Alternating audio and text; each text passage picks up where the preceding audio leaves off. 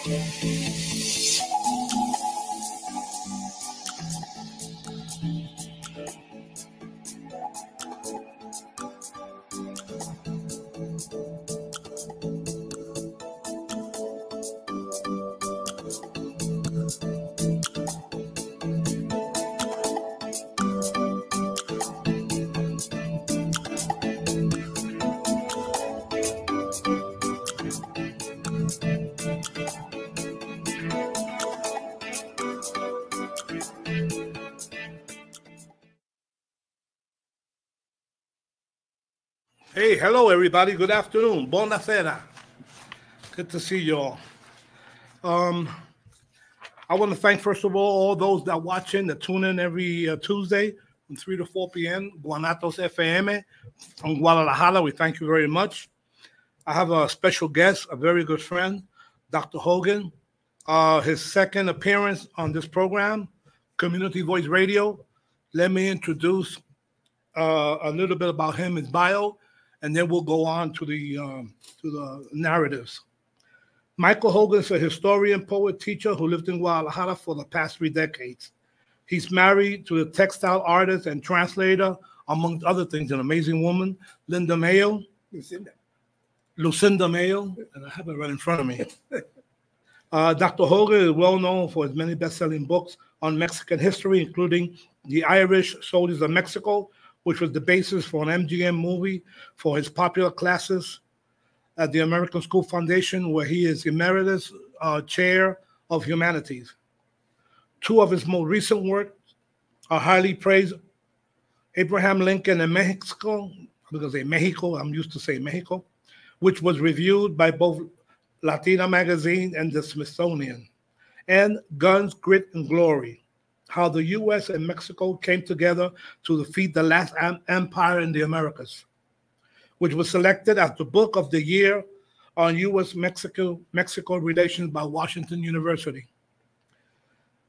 Uh, my family and I have visited Michael and Lucinda recently at their home in Providencia, and I invited them, I invited them to join me this month on our program.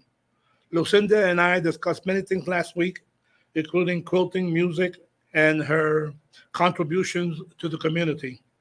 Today, Dr. Hogan will be speaking to us about the fascinating history of Lincoln and Mexico and many little known facts about the US Mexican relationship throughout history. um, Dr. Hogan. Okay. I don't know. I didn't know that there was any connection of Abraham Lincoln and Mexico.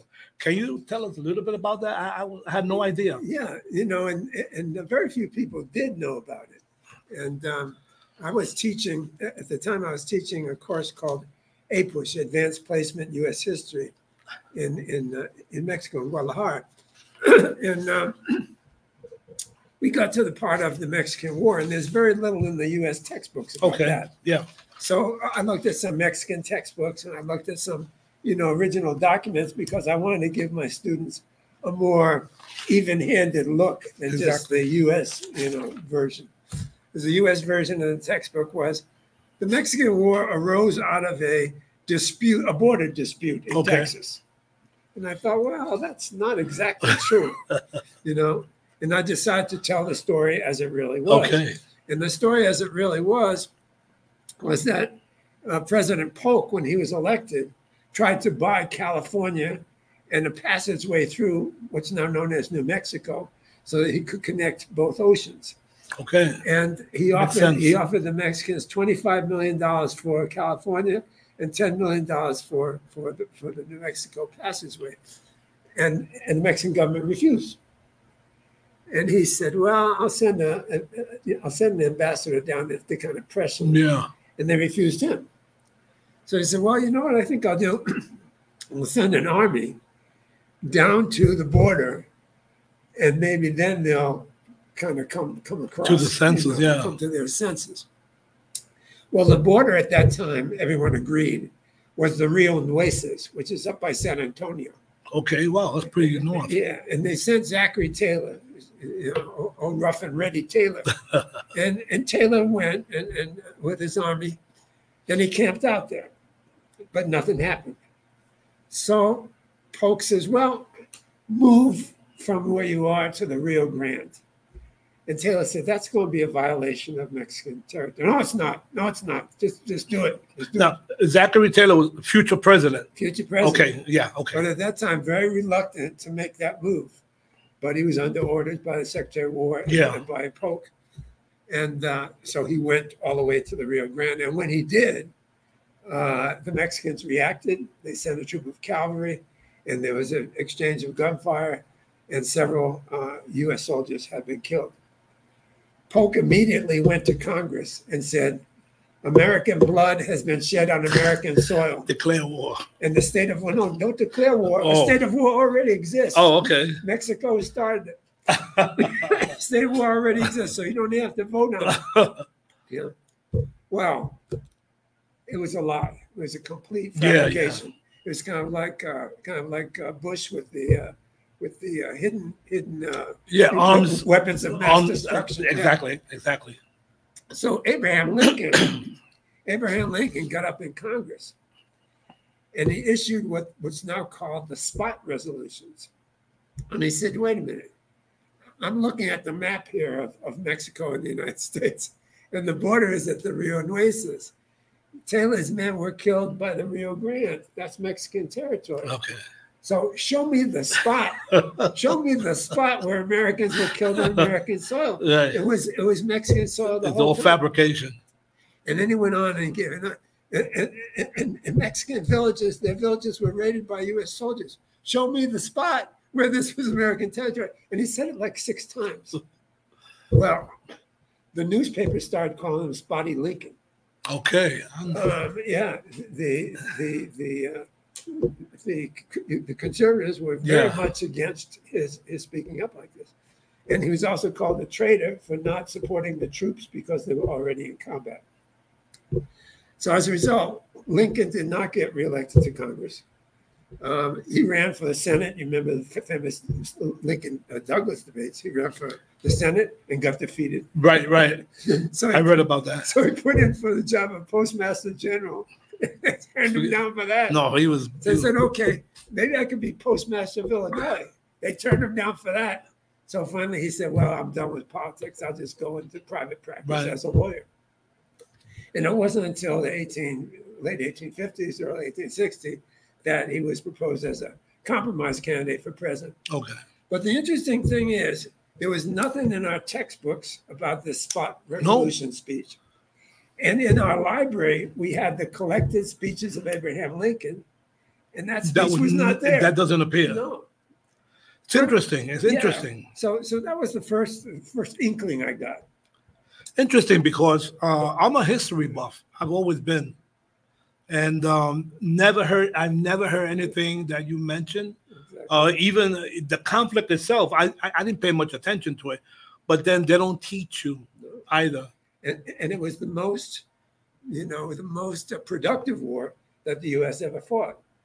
As a result of that war, in the Treaty of Guadalupe Hidalgo, we got Arizona, New Mexico, California, parts of uh, Utah, parts of Colorado, Nevada. Kansas, Wyoming, Nevada, Wow. you know, and Lower Texas. So it was essentially one half of all Mexican Yes. territory Yes. Yes. and it was a major, major war. It was really, really interesting, you know, to me because you would say, well, you know, you know, you know, where'd you go to school? Where'd you get your education? Well, we know that uh, that President Obama went to Harvard, and he gave a speech at West Point, and he said the great thing about the United States Army and the United States itself is we've never invaded another country for territory. And I went, Obama. Wait- wait a you- minute, how could you say that, you know? But of course, we didn't get that in our history books growing up, Yeah.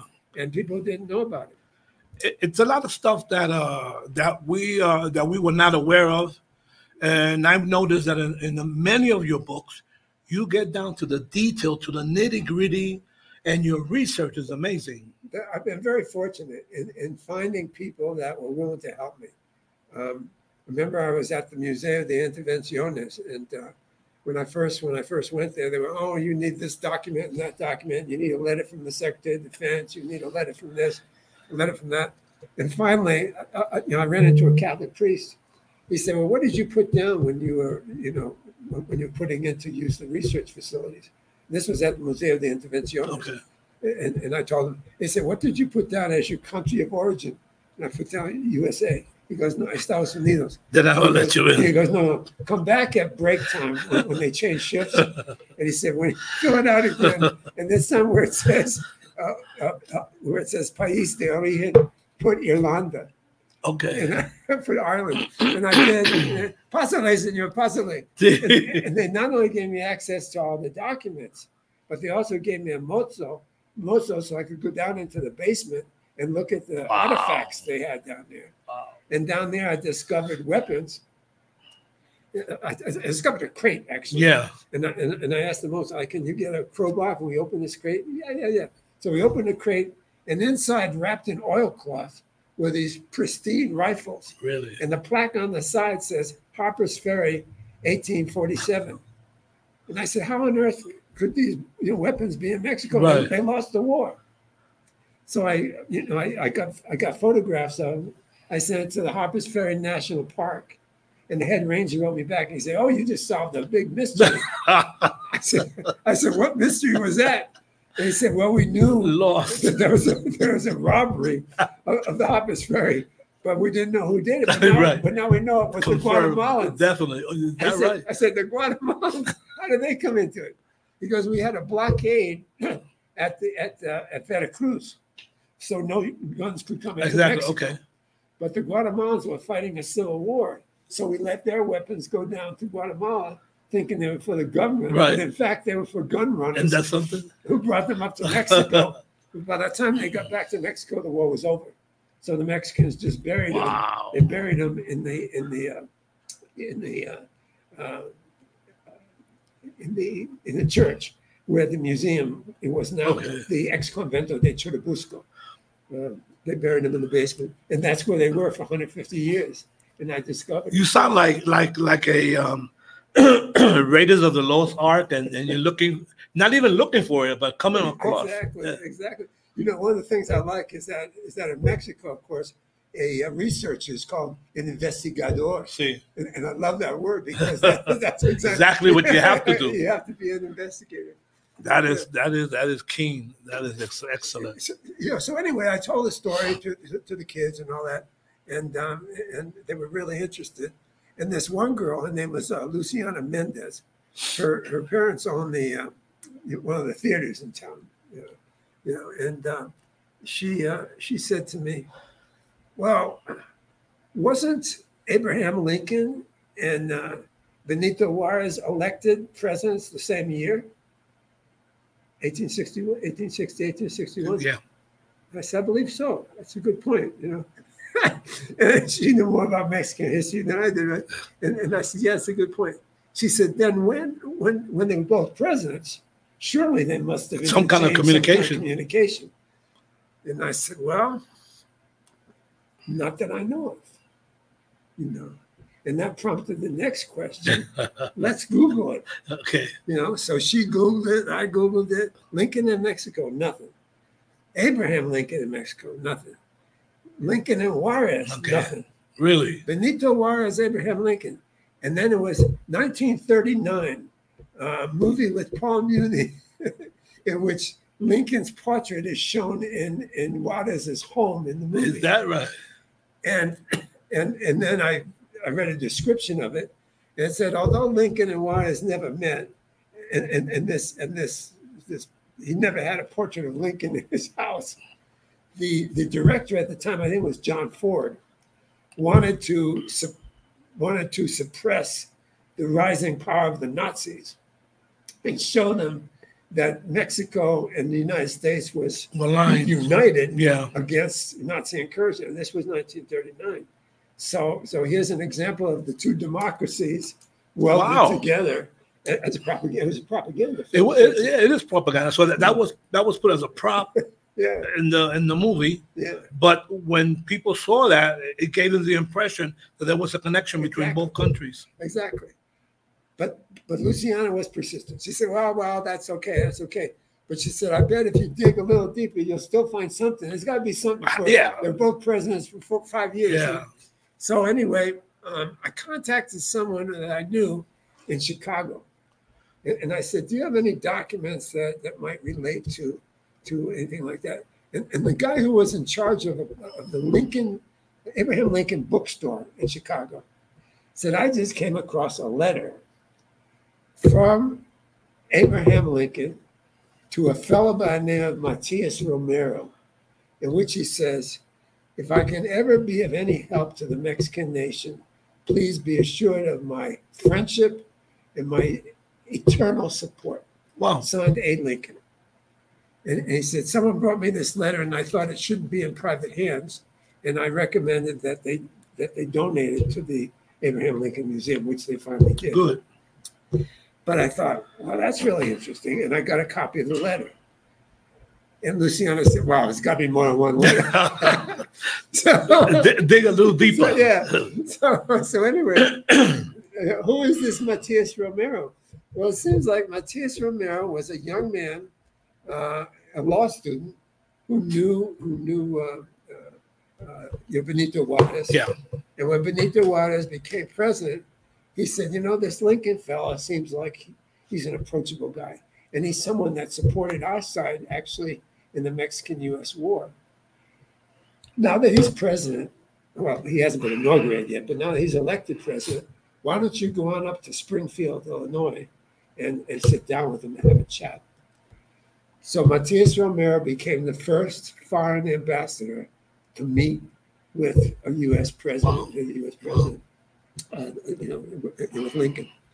And he sat down. He played with Lincoln's dog. It was called Fido. It was a, it was a yellow lab. He was invited to dinner.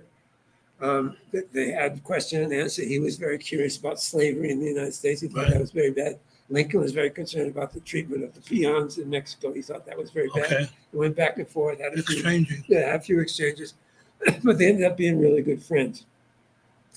Then Lincoln went to Washington, obviously, and, and Romero went back to to uh, to uh, uh, Mexico.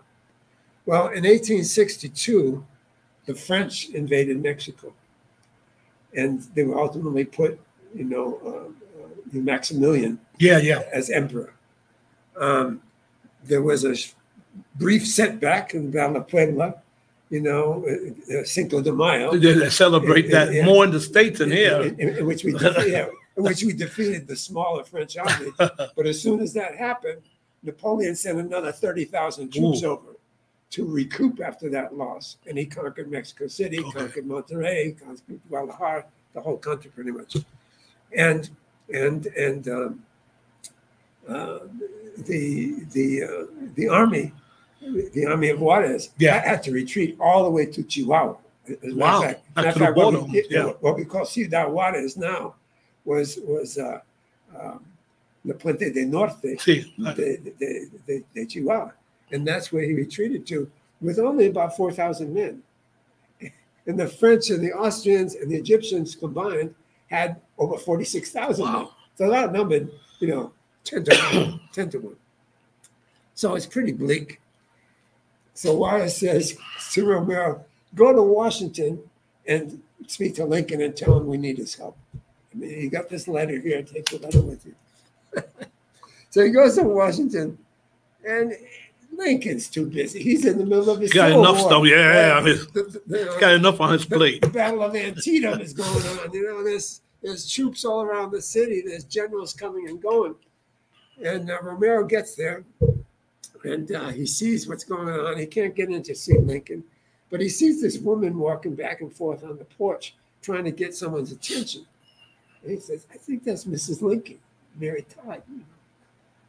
So he goes up to her and he says, Madam, may I be of any help? Now, this is a 24 year old kid, actually. Yeah. You Okay. know, wearing a borrowed suit, suit is his, his father-in-law's suit, and he's and he's four foot six.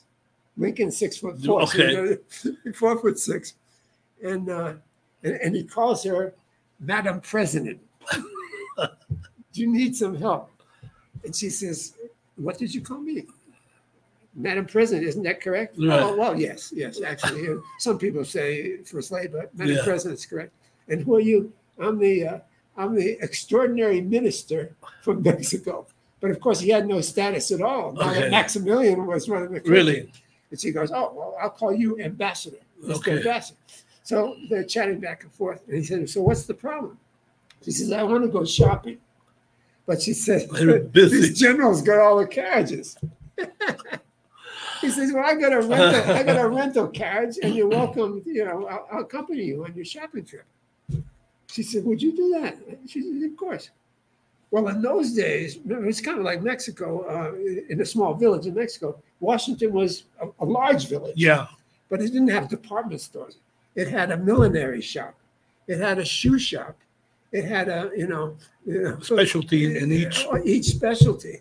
So a shopping trip was a trip. Yeah, yeah, really. You went the Whole different day streets, affair. Yeah, different day. So four hours. Four hours. He's following her around. It's bad enough waiting for your wife at the mall. He's following her around carrying her bags and stuff. So they come back to the White House, and, uh, and she says, "So you want to see my husband? Come on." Uh, she brings him into Lincoln's. Uh, Lincoln says, "No, I don't have the time." She goes, "You're gonna make the time." yeah, really. he took me shopping for four hours. You can make the time. And they, four hours. Oh, really? Oh, well, no, I'm glad. I'm glad you got a friend here. You know, and this was a big relief to him. And he said, "How can I help?" And he told him the story. And they said, "Well, I can't do anything to alienate the French because if I do, they could join up with the Confederacy, and then we'd, Wow. be, we'd be defeated. Wow. So I can't do anything you know, overt." He said, "But uh, I can refuse to recognize Maximilian Okay, as his the emperor. position as emperor." Yeah. you know. He said, what effect that will have, I don't know, but I can refuse to do that. He said, the second thing is you, you can use my letter in any way you see fit. okay. and so this is a 24 year old kid, but he's very smart. And he gets with Mrs. Lincoln and he says, how about if I got some bonds printed, Mexican freedom bonds, $100 a piece, but I discount them for $75. And maybe you could help me sell them. Uh, So she invites all of the multimillionaires right. to the White House, all the investment bankers to the White House, and promotes these Mexican bonds, which he has printed up at a print shop, with with with, with uh, uh, Father Hidalgo's picture on one side right? and George Washington's picture on the other side, hundred dollars US, and sells them at a discount. And he sells twenty-four million dollars worth at a discount. He gets eighteen million dollars in cash, and that's enough money to get really good yeah. weapons, to get medicines to his troops, um, and he begins winning a battle here and a battle there, and French troops Wow. begin deserting. Conservative troops begin deserting and joining his army. So the army gets a little bit bigger. He's also getting weapons now because this is a time when the US was developing weapons overnight. You know, they went from single shot revolvers to the Colt pistol, Okay. which shoots six, six Yeah, shots, six you know, rounds. six guns. He went from um, the, uh, you know, the, the Musket. load, the ball and cap musket to the repeating uh, rifle, Yeah, the Remington, wow. the Remington. One the- improvement. which Yeah. the French didn't have.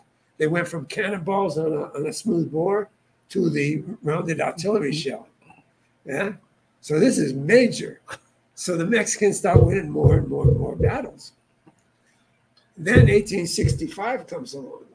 The United States wins the Civil Yeah. War. The, the North wins the Civil War.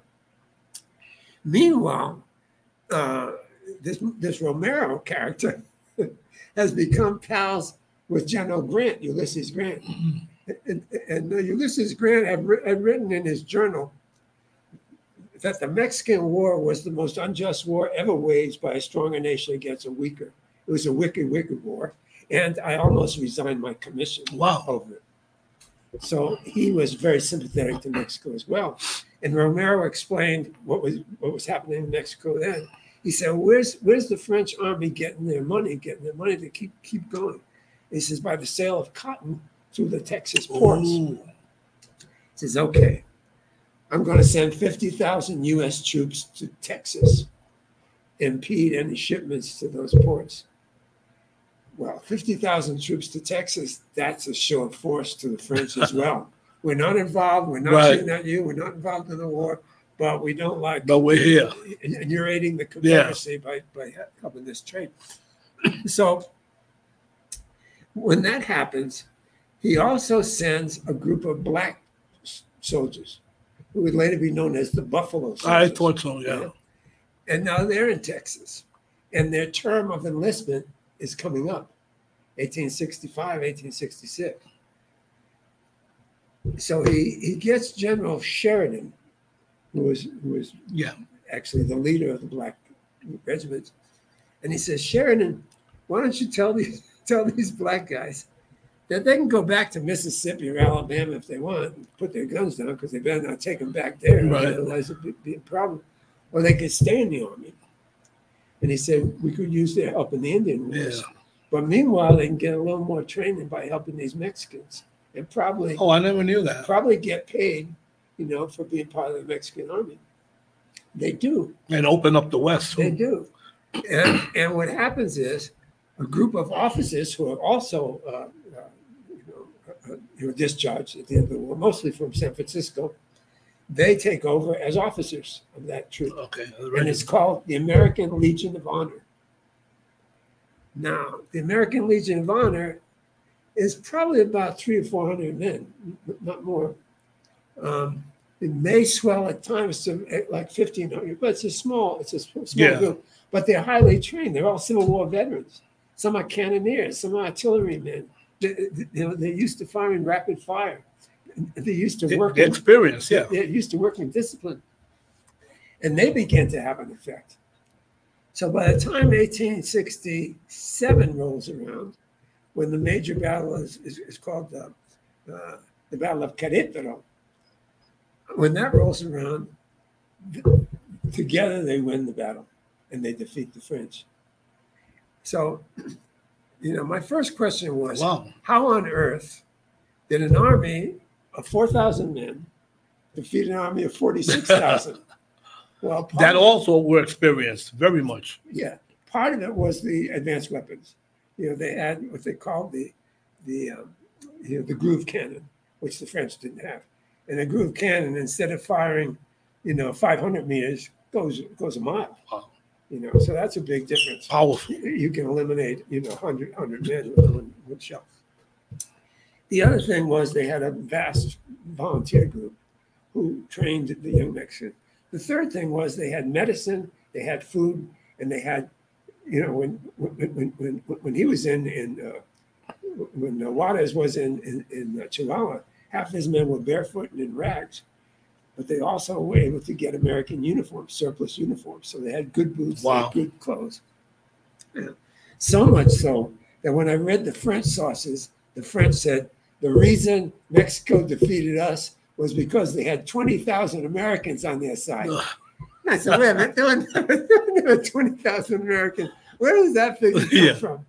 It came from the fact that Juarez bought all these uniforms for his men. So They dressed them. and dressed them in blue. So when they saw this blue surge coming across. Yeah, well, of they- course they- they're gonna say that they're Americans. Yeah, they're, they're mostly Mexicans. Yeah. Oh man. Wow, but those are that's a part of history that I would have loved to, or at least touched upon. Exactly. Yeah, yeah. But I'm glad you're bringing that to light. And and this book that you are, this is the most. That's not the most recent, is it? Now this is the Abraham Lincoln one. Okay. And, Guns, Grit, and Glory. And, Guns, Grit, and Glory has has a lot of more. You know, this is mainly about Lincoln, but Guns, Grit, and Glory is more about the little people who are involved. I'll, give you one example. Behind the scenes. I'll give you one example. Um, have you ever heard of the camels of Mexico? No. That, Most people haven't haven't. But if you go to the uh, the Museo de de, eh, Ejército y Fuerza Aérea here in, here in, here in Guadalajara, you'll see um, one of the airmen, one of the officers of the Air Force, uh, his name was Carranza. And he wrote a booklet about his forebear.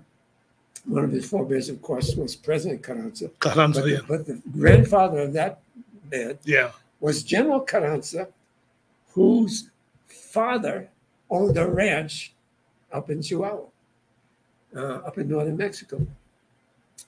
And he bought a bunch of camels, about 30 camels. Now, where did the camels come from? Well, in the 1840s, uh, after after you know the United States took over Texas, one of the people they sent there was a young captain by the name of Robert E. Lee.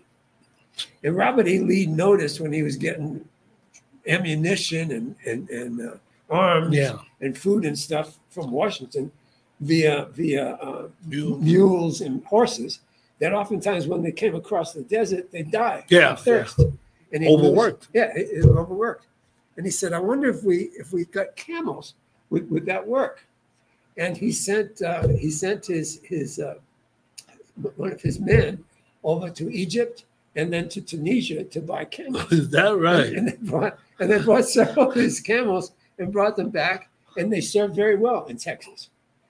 But then the Civil War broke out, and then they said, "Well, we can't have anything that has anything to do with Robert E. Lee. Sell the goddamn cam, sell the goddamn camels, right?"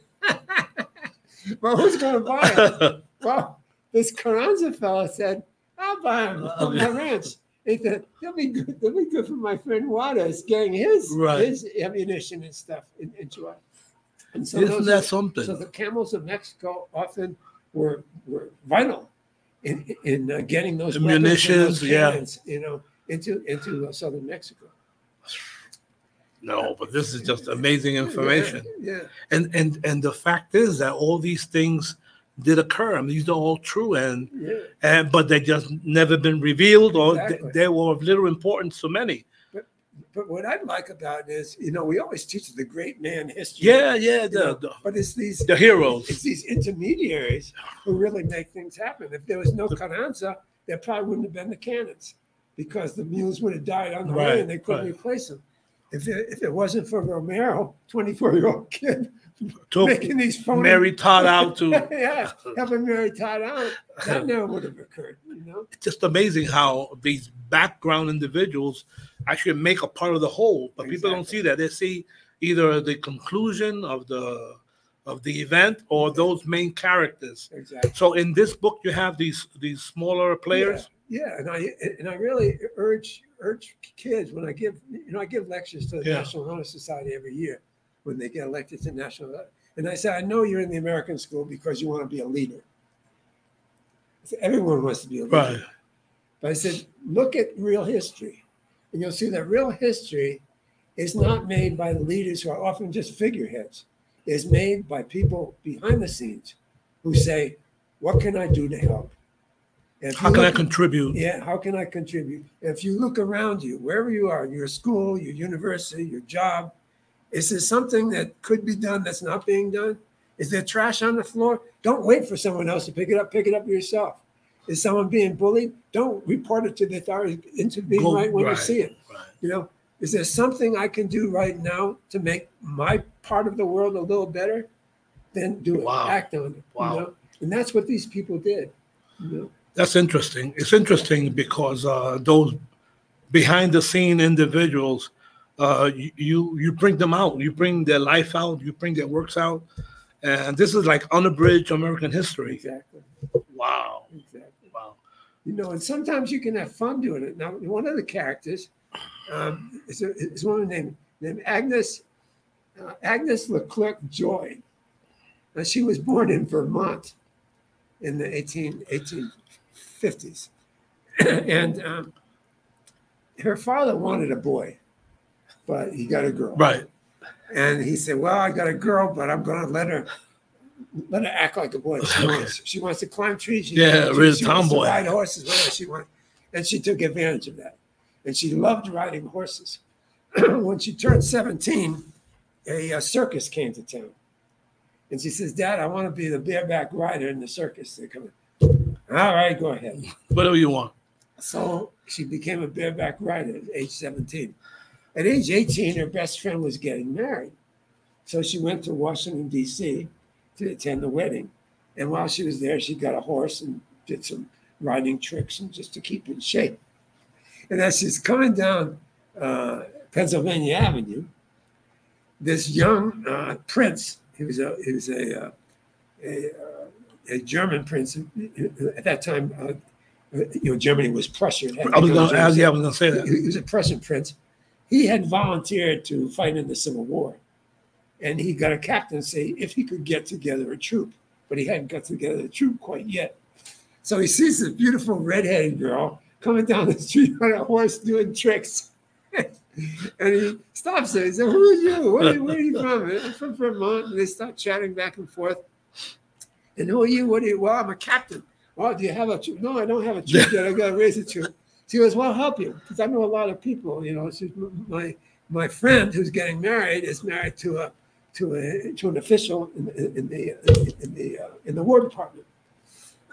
so between the two of them, they're able to raise a troop, Wow. and they go to Virginia to fight. And she goes with them as a nurse. She becomes famous as a nurse. As, as a matter of fact, after, after one of the major battles, I'm not sure if it was Gettysburg, or but one of the major bloody battles, she makes her husband take off his, his shirt and rips it up to make bandages. Yeah, she's running out really? Bandages, yeah. So she was really, really Uh, dedicated. What was her name again? Uh, her, her name after she got Yeah. married. Okay. Before she got married, it was it was Agnes uh, Joyce Leclerc. Okay, Agnes okay. Leclerc Joyce. Agnes Leclerc Joy. After she got married, her husband's name was Salm Salm S A L M S A L M. Yeah. Right. Um, Frederick uh, uh, Felix Felix Salm Salm. So she became princess. Salm Salm. She was a, now a princess when she married. So anyway, uh, you know, she she served as a nurse. One day she's in the camp with the other nurses, and they're chatting back and forth. And they say, "Did you hear Abraham Lincoln's coming to visit the camp tonight?" And uh, she said, "Let's let's go out and let's go out and see him." You know? So they all go out to see Lincoln as he comes to visit the camp. And she goes, "Oh my God." That's the homeliest looking man I've ever seen you know, and of course Lincoln was gangly and Yeah. long jaw and all that. and she says, but actually, he's so he's so homely that he's kind of cute. She says, I wonder, I wonder what would happen if I kissed him. So on a dare, she goes up to You're Lincoln kidding me. and not only kisses him on the cheek, but then kisses him on the lips. And Lincoln, of course, he's got a guard Yeah. around him, but the guards are just Yeah. too flabbergasted. And Lincoln is too flabbergasted to do anything. To resist either. or say anything, yeah. But Mary Todd Lincoln, Oh boy. oh boy, she doesn't talk to Lincoln for weeks after, after that. You know? How dare you? How dare you? But she's mad at him. She's not man. Right, right. At the girl with her, The the woman with her. Her impulse. But anyway, anyway, the end of her story is after the Civil War was was was over, she went down to Mexico and she became a maid of honor for um, for um, uh, Carlota, Maximilian's wife, and her husband volunteered to fight Oh, really? against the French because Prussia was in it. Right, right. Well, at the Battle of Querétaro, when Maximilian surrendered, also Prince Stanislaus Yeah. surrendered. Right. His wife, meanwhile, was back in Washington. She had left when things got really dangerous. He sent her back for her own safety when things got really dangerous. But she hears he's been captured. And she also hears that he's under sentence of death, as is Right. Maximilian. They're going go, go before the firing squad. She gets on on a um, an overhand overland uh, express right. and goes to Veracruz. She gets on a steamship in Veracruz, and uh, uh, uh, not Veracruz, but uh, New Orleans. She gets on a steamship in New Orleans, goes to Veracruz, gets another stagecoach from Veracruz to Mexico City, What a track. and arrives just in time before the execution is to take place. And she gets on her knees before uh, Juarez And there's a painting that shows her on her knees, and Juarez saying no. She gets on her knees before Juarez and asks him to spare the life of her husband and Maximilian. Wow, but it kind of surprises me. Did he? And I'm gonna say he switched sides. He started. Well, to him, it wasn't switching oh, sides. Oh, okay. He fought So he's the- Prussian. he- he- yeah, he fought for the U.S. against the South because they were slave Okay, owners. okay.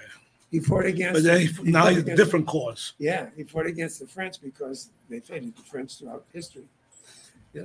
Wow. So, wow. so anyway, though, he- he- she's on her knees. She's on her knees, begging him, begging him. And Juarez says, "Look, it's not me; it's the will of the people. If I don't put Maximilian to death, the conservatives will join around him again, and there'll be another war." Yeah, I wonder if that that painting is at the uh, Chapultepec Castle. it is, It is. yeah. Wow. And but he says, "I'll tell you what I will do.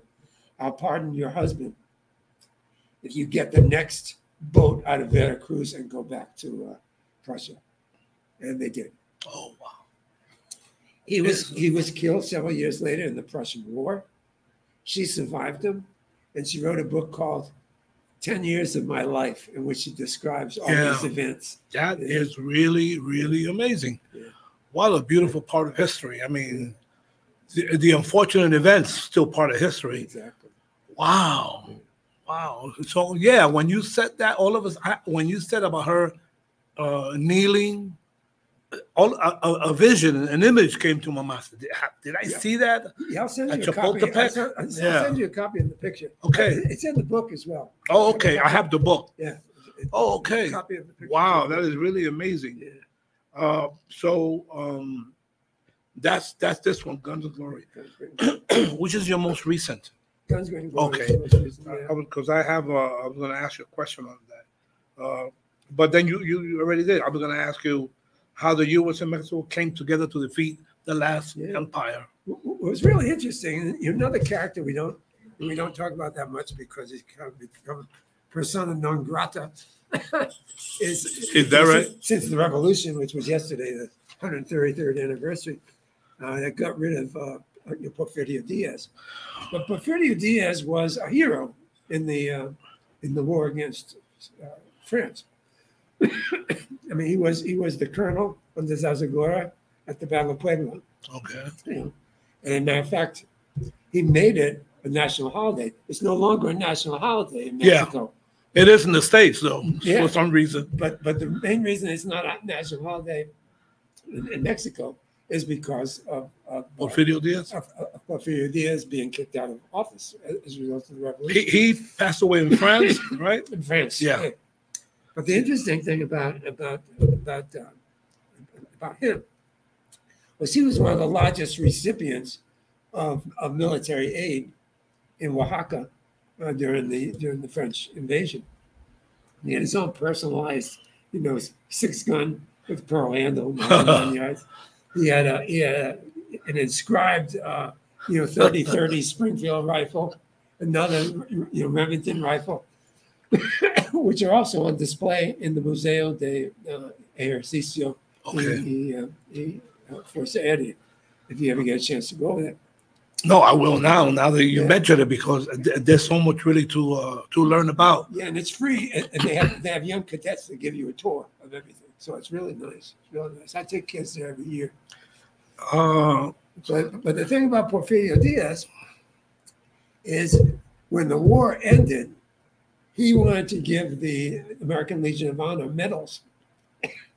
and also for the have- participation. Yeah, and Yeah. also have a parade to march to Okay. Mexico City.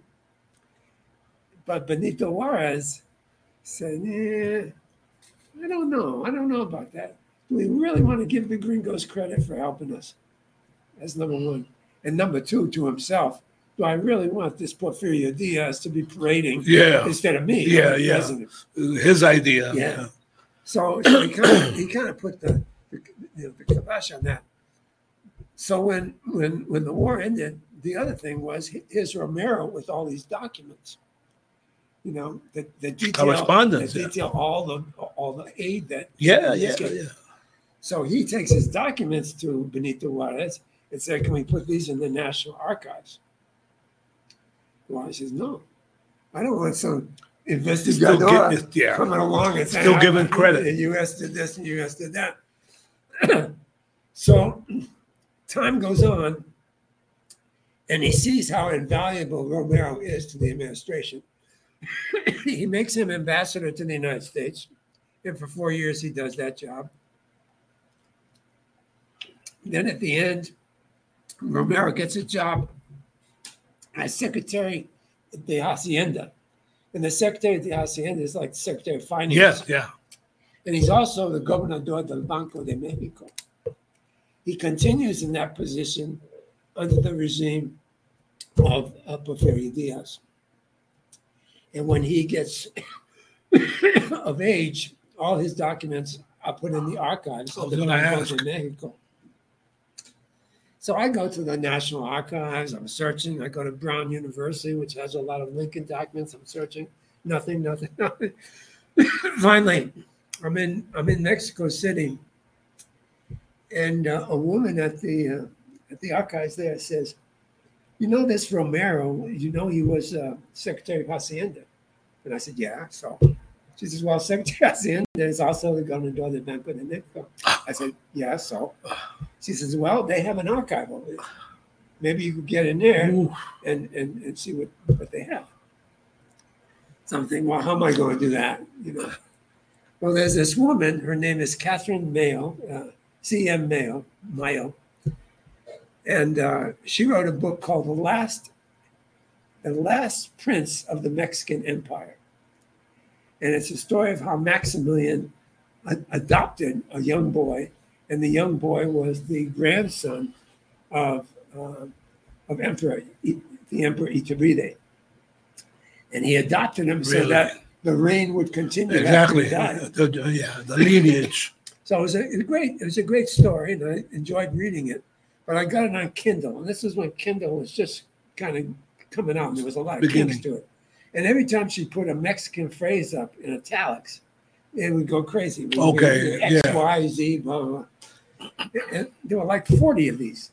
You know, it's just going crazy. So, No help I, at all. so. I wrote her a, a, note, an email, and I said, "I got your book. I found it really fascinating, but it was so distracting." and I, I, I, I marked, I highlighted all these, The ones you. all these mistakes. You know, the formatting mistakes.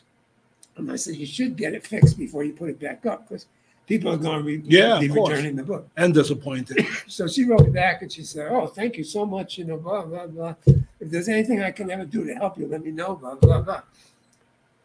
So I told someone at the school about that. I said, You know, I just see a man. Oh, you know who she's married to? That fat guy. And I said, What fat guy? What are you talking about? She said, She's married to Augustine Carstens. He's the Secretary de Hacienda and he's the Gobernador del Banco de Mexico. Look at that. I said, "Oh my God!" So I was able to. Boy, get- what I a was able- connection. I was able to get in. I was able to photocopy all of Romero's journals, all the letters. You know, it was a treasure trove. It really, really, really. So, so immediately, as soon as I announced that to, to you know some some historians here in Mexico, um, you know, including my you know, my translator, who is uh, General Clavo Chavez, I should mention his name. Um, he said, "Let's get the word out." So before long, I was invited to Chihuahua. I presented in front of the Congress up there. I presented to their archives. I gave copies of everything I, I had to their archives. I donated them. Such an important figure. This. You know, yeah, so I was. I mean, v- very instrumental in, in in the things that occurred Yeah. after after the war uh, and the preservation of those documents. exactly. Yeah. No, so this you know this Romero character, and then I found out that Romero, the the uh, the the Mexican uh, diplomatic school is called Instituto de Matias Romero. I, I, I am. I'm gonna do some research on, on Romero. What an important person. Um, excuse me a second. Um, Isra, la foto, por favor.